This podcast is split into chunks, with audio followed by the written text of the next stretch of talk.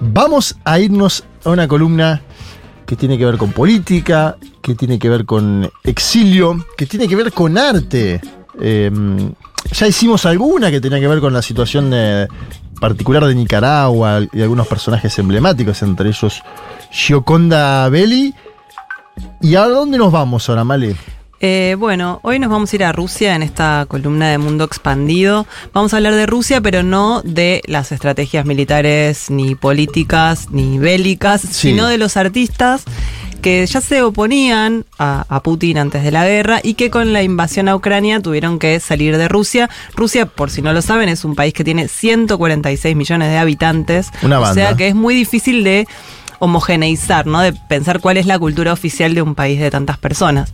Eh, cuando estaba eh, armando esta columna pensaba que lo más extendido en un momento de guerra es pensar en los ucranianos y en las ucranianas como las víctimas directas, porque bueno, la guerra se está dando en su territorio, pero la verdad es que en Rusia también hay víctimas y hay personas a las que la vida le cambió por completo por este conflicto, que nunca apoyaron, que nunca quisieron, y sus carreras artísticas sobre todo se ven completamente trastocadas y afectadas. Entonces vamos a hablar un poco de- del exilio obligado de buena parte de los intelectuales rusos, que tal vez Putin no lo vea esto como un daño muy... eh, como no, no- no lo esté... No está eh, preocupado no por está eso, digamos. preocupado porque los artistas se hayan tenido que ir, ni, ni nada. Pero, ojo, porque a la vez en influencia internacional, el papel que ocupa un artista es distinto al que ocupa un ciudadano de a pie, ¿no? Que está en Moscú y que por ahí se opone, pero no tiene la misma capacidad de difundir al mundo sus ideas, no, por podríamos decir. supuesto. Sí, también es cierto, o por lo menos acá en Argentina llega poco, ¿no? De lo que, del arte ruso. O sea, tenés que pensar en algunos artistas rusos ahora actuales, no sé, por ahí mencionás a las Pussy Riot, de quienes vamos a hablar en un rato. Pero lo que sí hay que decir es que internamente Rusia es un país que se quedó sin debate público en el terreno de las ideas Sí. con, con esta cuestión de la guerra, porque digamos que se está generando un modelo muy censor desde el oficialismo de Putin. Entonces se tuvieron que ir de- del territorio muchos artistas, pero a la vez es muy difícil de cuantificar, o sea, no hay cifras, no podemos saber efectivamente cuántas personas se fueron, eh, porque a la vez algunos se fueron ni bien empezó la guerra, pero otros esperaron un poco más y se fueron después, consiguieron alguna, algún país que los haya recibido. Eh, y también hay que decir eh, que, que los de mayor prestigio ya están en otra parte. O sea, Estaban antes de la invasión. Estaban antes de la invasión, todavía hacían actividades artísticas o- o eran, digamos, activistas y que ahora ya todas esas personas se, se vieron en peligro y se mudaron de país. Entonces, hay que decir, por un lado, que hoy en Rusia la actividad literaria o artística oficial está eh, muy, muy reglamentada y está muy censurada cualquier cosa que no enaltezca la cultura o la moral eh, rusa. Entonces no es que podés hacer arte de cualquier cosa, ni mucho menos. Eh, y a la vez yo pensaba, los intelectuales son justamente las personas que tienen que proponer análisis alternativos, son las que a veces tienen más olfato para intuir qué debería cambiar, son las que tienen herramientas críticas para ofrecerle a la población. Eh, y justamente eso ahora está completamente obturado en Rusia y está siendo perseguido. O sea, las, las personas que intentan dar un poco más del debate, eh, digamos, son perseguidas de una manera bastante agresiva. Me imagino Pensaba- además, sí. Eh, eh, hago un breve paréntesis, que esto tiene que ver con la actual administración, pero que también tiene que ver con una forma de ejercer el poder en el país, ¿no? Pues digo, me imagino que los zares Sí, a eso iba, ¿no? hicieron lo mismo en su momento y que el gobierno bolchevique, sobre todo la administración de José Stalin, hizo algo similar. Exacto, iba, iba a hacer ese mismo paréntesis de lo que pasó hace 100 años, 105, 110 años, porque en este momento muchísimos escritores rusos y artistas abandonaron el país, se afian- afin- afiancaron en otras ciudades, en París y en Berlín, que eran más o menos los dos destinos más habituales, hasta que Europa también se volvió inviable por, por el nazismo.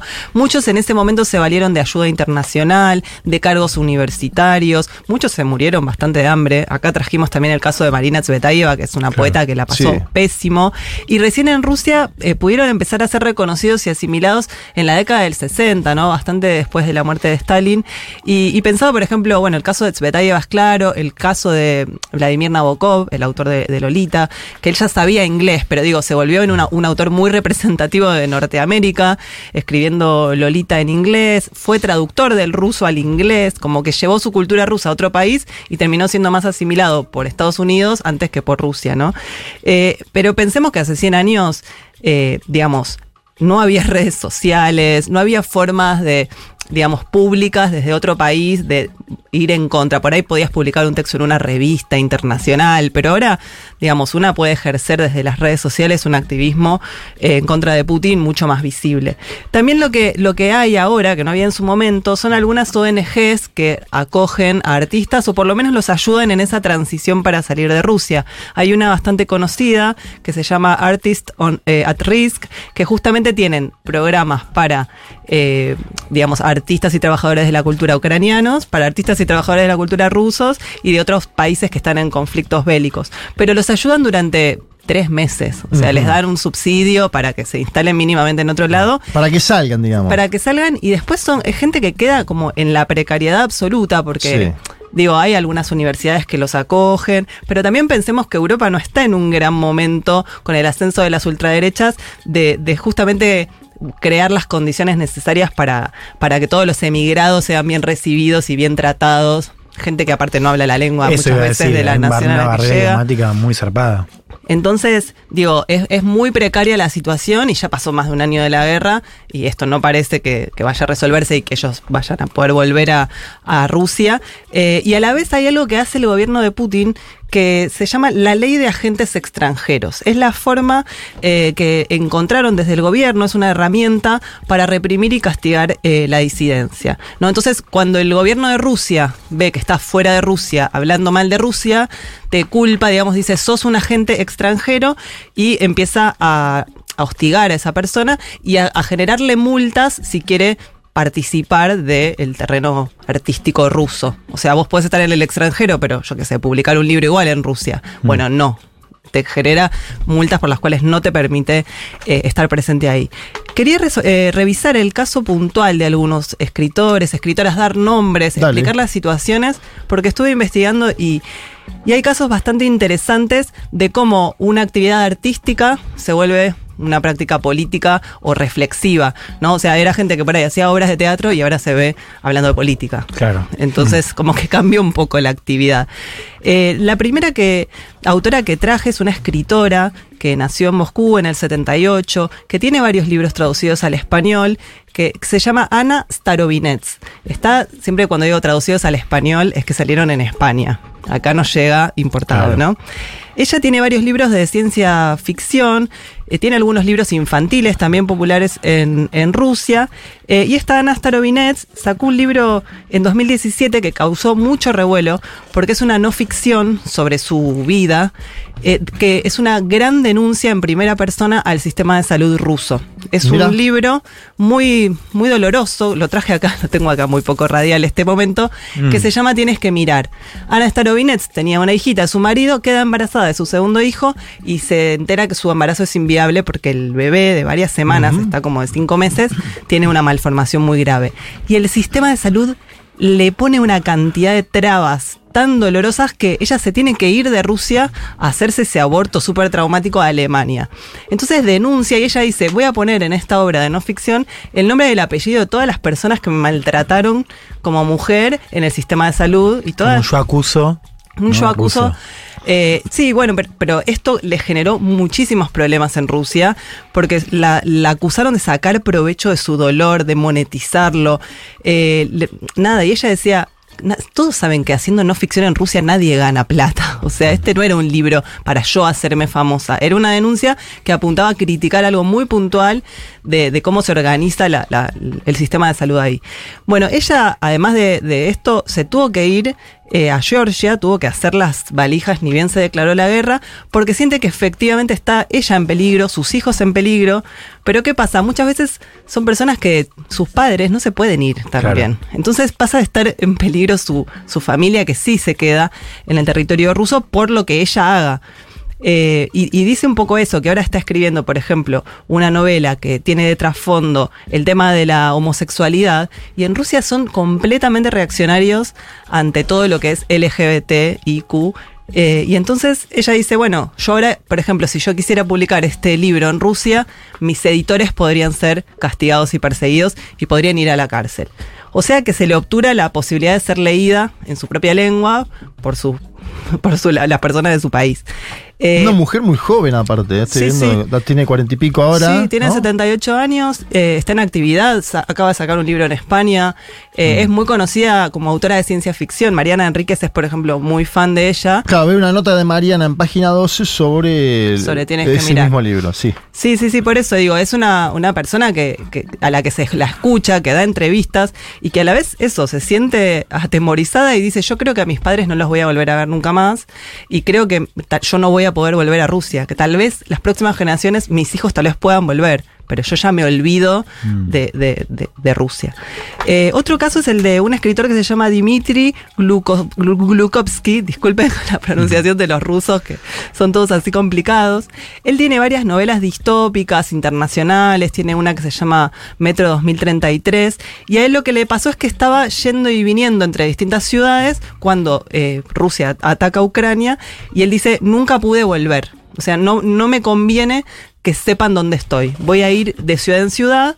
eh, sobre todo porque acá pasa algo también interesante que es que él te- Rusia y Ucrania tenían mucha relación artística y cultural. O sea claro. que esta persona dice, yo mm, por, por mis amigos en Ucrania me hubiera sentido un traidor si hubiera callado sobre esta guerra. Entonces ahí también pasa un poco por esto, ¿no? Que si, si no decís nada, sos un traidor para todas tus relaciones con Ucrania, que eran bastante directas. Eh, otro caso que me, que me interesa es el de un médico y escritor que se llama eh, Maxim Osipov, que también tiene, Osipov tiene varios libros publicados en España, libros de cuentos. Eh, él es un tipo más grande, debe estar cerca de los 60 años, y se tuvo que ir a comienzos de mayo del año pasado desde el sur de Moscú, una ciudad que se llama Tarusa, hasta Armenia y de ahí a Alemania y ahora vive en Alemania. Eh, y él lo que dice es, odiamos la guerra, odiamos a quien la ha desencadenado y no nos habíamos propuesto abandonar el país. Eh, y armó toda una crónica muy buena de, de la huida, porque él llega a la frontera y dice que se va por turismo y le dicen, bueno, ¿y entonces por qué tenés todos tus diplomas y tus fotos familiares? ¿No? Como te estás yendo del país. Eh, lo cruel es que eran los mismos oficiales rusos a la hora de no dejarlo salir de, tan fácil. Y la publicó en Babelia, se llama Frío, eh, Vergüenza y Liberación. Y también encontré una, una entrevista que le hicieron justo antes de que empiece la guerra. ¿No? Como, ¿qué, qué estaban pensando antes? ¿La veían venir? Eh, y le pregunta un periodista a Osipov, le dice, ¿qué eliminaría de la idiosincrasia de su patria? Y el tipo dice, un intelectual, ¿no? Me gustaría que Rusia se considerara un país más, el más grande de los países del este de Europa, pero sin un estatus especial. Italia, España o Francia también son únicos a su manera, pero en Rusia existe un tópico, reflejo del ego, que habla del dios ruso, del alma rusa. Jamás he oído que Italia hable de un dios italiano. ¿no? Y, y el tipo dice, bueno, entonces, ¿qué le añadiría a, su, a la idiosincrasia de su patria? Le añadiría sentido común. A los rusos nos falta, siempre nos guiamos por ideales altísimos y creemos que las leyes deben regular la vida, cuando en realidad lo que debería regular la vida es el sentido común. Y acá está lo que tiene Putin y lo que le falta a Putin, ¿no? Tiene esa cosa altanera de estar representando los ideales rusos, el alma rusa y el dios ruso, creyéndose capaz de invadir eh, Ucrania, digamos, con, con toda esa potencia. Y le falta sentido común de pensar, che, pero esto te va a generar una serie de conflictos. Eh, me parece que ese sentimiento de supremacía... eh, Putin lo lleva al paroxismo y hace que un poco los artistas eh, no sepan qué hacer con eso, ¿no? Sí, al mismo tiempo pienso en que gran parte del atractivo o de- del sentimiento de, de identificación que genera Putin dentro de Rusia es un poco apelar a, a la idea del alma rusa como a lo que está no en esa Moscú cosmopolita, digamos, de, de clases medias urbanas más cerca de Europa, sino como del interior profundo, que de hecho es el- la base de apoyo ¿no? de, de Rusia. Digo, eso es, es antes de la guerra, ¿no? O sea, como siempre hay una tensión, o sea, a Putin le, siempre le fue mucho mejor el interior que eh, en Moscú y San Petersburgo, y sobre todo en, las, en los sectores de artistas o digo, clases medias sí, ilustradas, ¿no? Sí, sí, obvio. Eh, que digo que no, no, pero ahí hay- también hay una tensión en torno a, a- a la- a lo que representa Rusia, ¿no?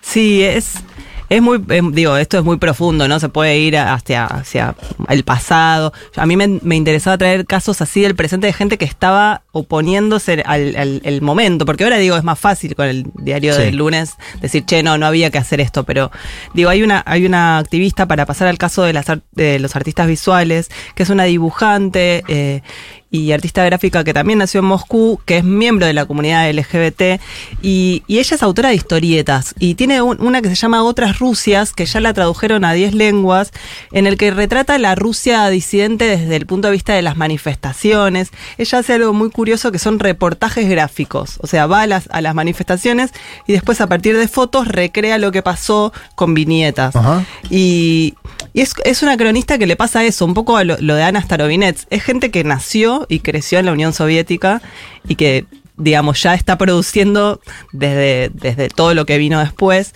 Y, y ella eh, tiene justamente un último libro que se llama La última artista soviética, que es el que está presentando ahora en Europa. Ella se tuvo que ir a Bruselas, tiene que publicar en otra lengua que no es la suya, o sea, tiene que traducir sus- sus viñetas.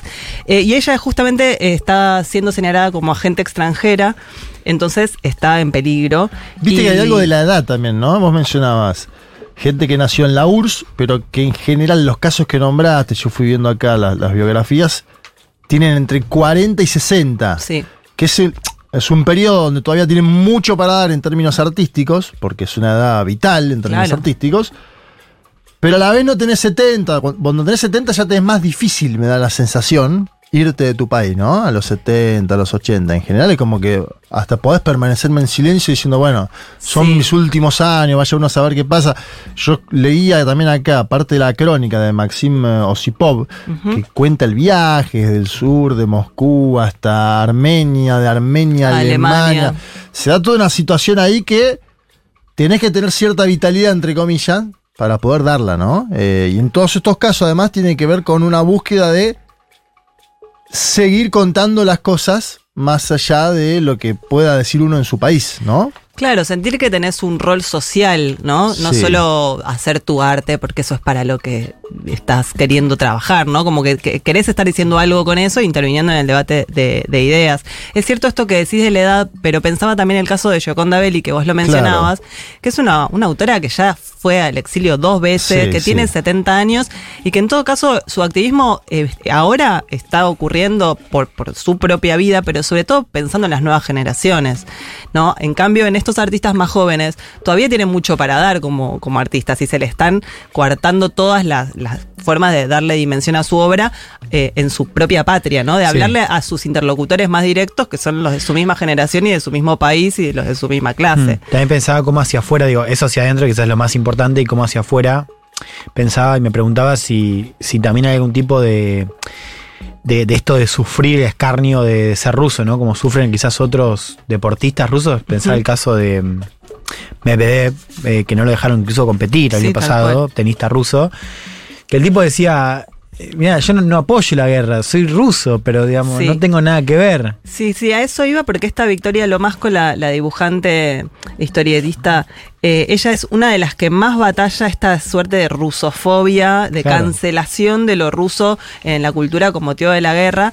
Y salió una entrevista ella que encontré en el diario AR, una entrevista del año pasado, en el que ella dice, Putin afirma que, se- que está haciendo la guerra en nombre de todos los rusos, pero eso no significa que todos lo apoyen. Hay que separar al dictador criminal de su pueblo. Me da rabia cuando leo en los medios occidentales que el 80% de los rusos estaba a favor de la guerra porque no es verdad. Hay gente que está atenazada por el miedo, no son héroes ni se ven capaces de salir a luchar contra el régimen desarmados, pero eso no significa que sean criminales. O sea, el criminal es Putin, pero no la gente que está ahí medio de rehén de las decisiones del Estado. Claro. Eh, y siente eso, que, que sus compatriotas están humillados y aplastados. Ella es quien puede salir y decirlo desde afuera. Y, y a raíz de esto también encontré las declaraciones de, de una dramaturga que se exilió en Berlín, que se llama Ana Narinskaya, eh, y hay varios, encontré varios tipo escenógrafos, bailarinas, que tal vez no hacían un arte político, ¿no? Porque una cosa es una activista que va a las manifestaciones, pero por ahí una, actriz, una dramaturga, una escenógrafa, no era que estaba haciendo algo específicamente en contra de Putin. Eh, y esta, esta dramaturga hace una autocrítica que me parece bastante interesante. Dice, lo que ha sucedido en Rusia es mi propio fracaso y el de otros intelectuales. Los actos de Putin no son culpa nuestra, pero sí el apoyo social que tiene esta guerra no hay que engañarse, tiene respaldo de mucha gente. Los intelectuales en Moscú organizábamos muestras y charlas, vivíamos bien, teníamos mejor sueldo que los ciudadanos rusos medios y estábamos encantados con nosotros mismos. Hacíamos exposiciones sobre la represión de Stalin, wow, qué importante, pero predicábamos a gente ya convencida. Fuimos cortos de miras en nuestras acciones, ahora miro atrás y siento decepción y culpabilidad. Como esa cosa de que la élite intelectual le estaba hablando a los convencidos y no estaba interpelando justamente al pueblo que hoy por la propaganda sigue a Putin medio sin críticas, ¿no? Eh, sí, yo creo que pueden convivir las dos cosas, ¿no? siempre acá en, en, este tipo de, no debates, pero me da la sensación de que puede convivir un apoyo a Putin de una parte de la población, producto de una historia, no de un demográfico. Que aparte Putin es muy inteligente en eso y dice, eh, yo estoy en la historia nuestra con los ares, con los bolcheviques, decir abrocha todo, ¿no? Es como decir acá, sí, Irigoyen, eh, Perón, eh, y, alguien que te defienda Videla en el medio, sería difícil, ¿no? Pero Putin mm. mete todo el acervo de su país y también en eso tiene la capacidad de generar discursivamente esto, ¿no? Esta idea de nosotros, que siempre nos. Eh, que siempre fuimos oprimidos por Occidente. Tiene una idea, tiene un frame, digamos. Me da la sensación de que puede convivir eso en una parte de su población con personajes y artistas que tienen la capacidad y la posibilidad de intentar una crítica un poco más audaz y que evidentemente no lo pueden hacer eh, en la frontera de su país y a la vez que son vitales. Por eso yo te decía lo de la antes. Me da. Hay una búsqueda vital. Yoconda Belli tiene 70, pero piensa todavía como una persona de menor edad, me da Viste que eso Allende decía, hay viejos jóvenes y jóvenes viejos. Yoconda Belli todavía quiere hacer cosas con su vida. Si Yoconda Belli fuera un poco más timorata, se hubiera juntado con alguien, ¿no? En Nicaragua hubiera dicho, no, bueno, hasta acá. Me da la sensación de que la mina quiere dar una disputa y por eso está, haciendo política en España, ¿no? Apoya a Yolanda Díaz, candidata de la izquierda, ¿no? Eh, creo que hay búsquedas también eh, vitales, individuales, pero que tienen que ver con la vitalidad de la propia vida. Decir, bueno, ¿qué hago? Yo ¿Qué, me quedo acá, porque se podrían. Otro, podría ser, me quedo, negocio, sigo ganando una buena plata.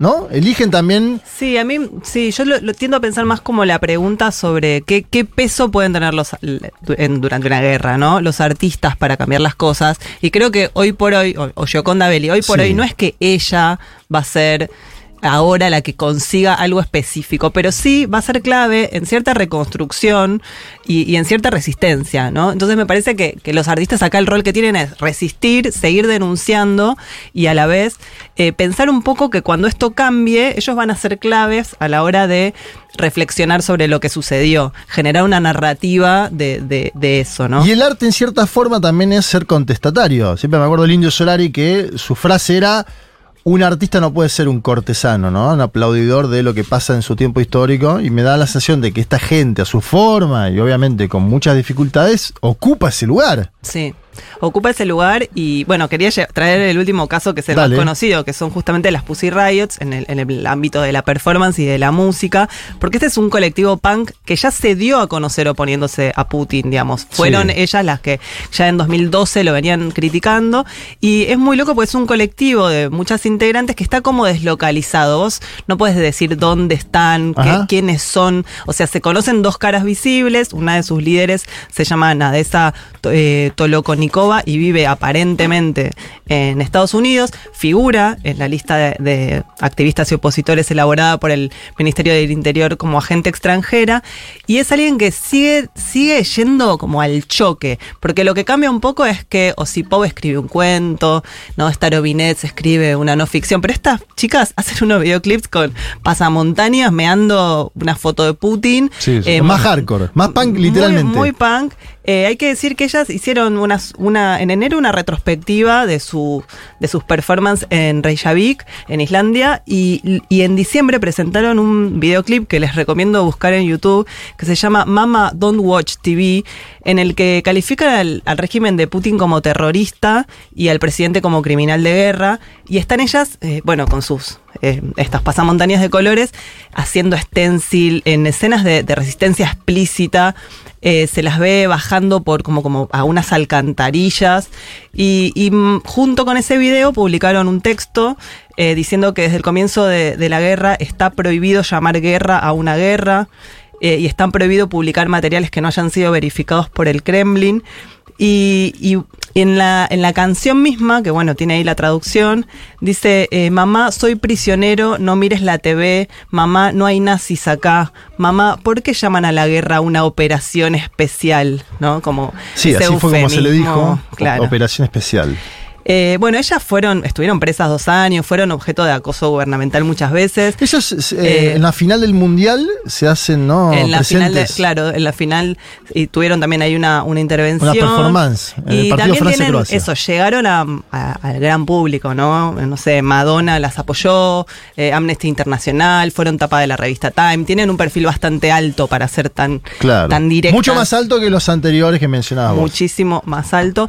Pero bueno, me interesaba traer estos casos para, para pensar un poco qué está pasando al interior de, de Rusia más allá del conflicto bélico y ojalá pueda armar algo así parecido alguna vez con artistas ucranianos que también, digo, la están, la están pasando muy mal y se tuvieron que, que desplazar, por supuesto.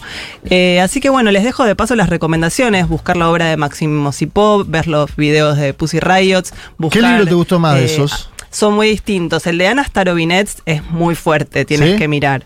Eh, Pero ahora sacó uno de cuentos que todavía no, no leí, que se llama La glándula de Ícaro, de relatos de, de ciencia ficción que salió en España, que supongo que en un par de meses estará por acá. Sumo dos recomendaciones, una de Marcos Martín, que eh, nos pide por favor que busquemos a Piotr Pavlensky. Dice, si de las Pussy Riot les parece fuerte, miren lo que hace este artista.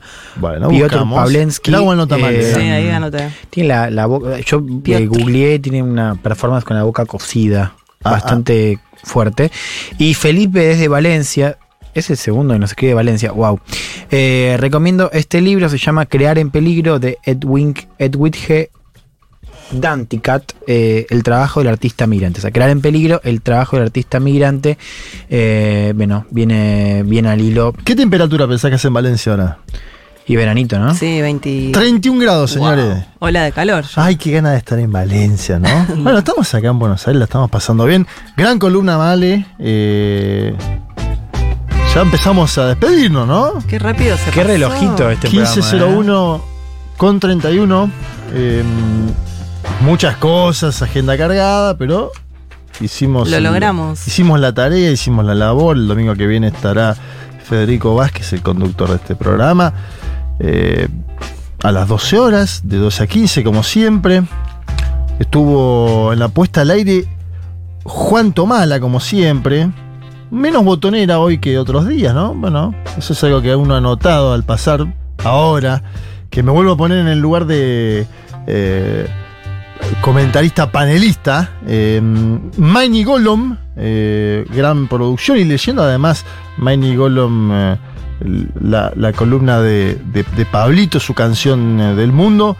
Chicos, ¿quieren despedirse con algo? ¿Van a alentar a Uruguay? ¿Van a alentar a Italia? ¿Qué van a hacer esta tarde? Yo, Eh, ¿Van a jugar al fútbol? a Uruguay. Yo voy a Sí, alentar a yo Uruguay. voy a jugar al fútbol y después voy a ver a. ¿A qué hora juega Uruguay? Creo que a las 6, ¿no?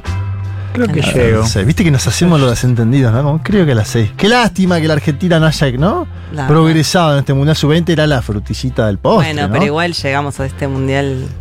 Entramos por la ventana. sí, no lo decirlo. merecíamos. ¿Cómo no lo merecíamos? No lo merecíamos. Pusimos la sede, el que pone la sede merece todo siempre, ¿no? Pero bueno, sí, está bueno. Hubiese ¿No? estado bueno ganarla, ¿no? Bueno, que la disputen eh, las y los compañeros del Uruguay. Le mandamos un saludo a todos. Ahora sí nos vamos, entonces le ponemos a. Ahí está.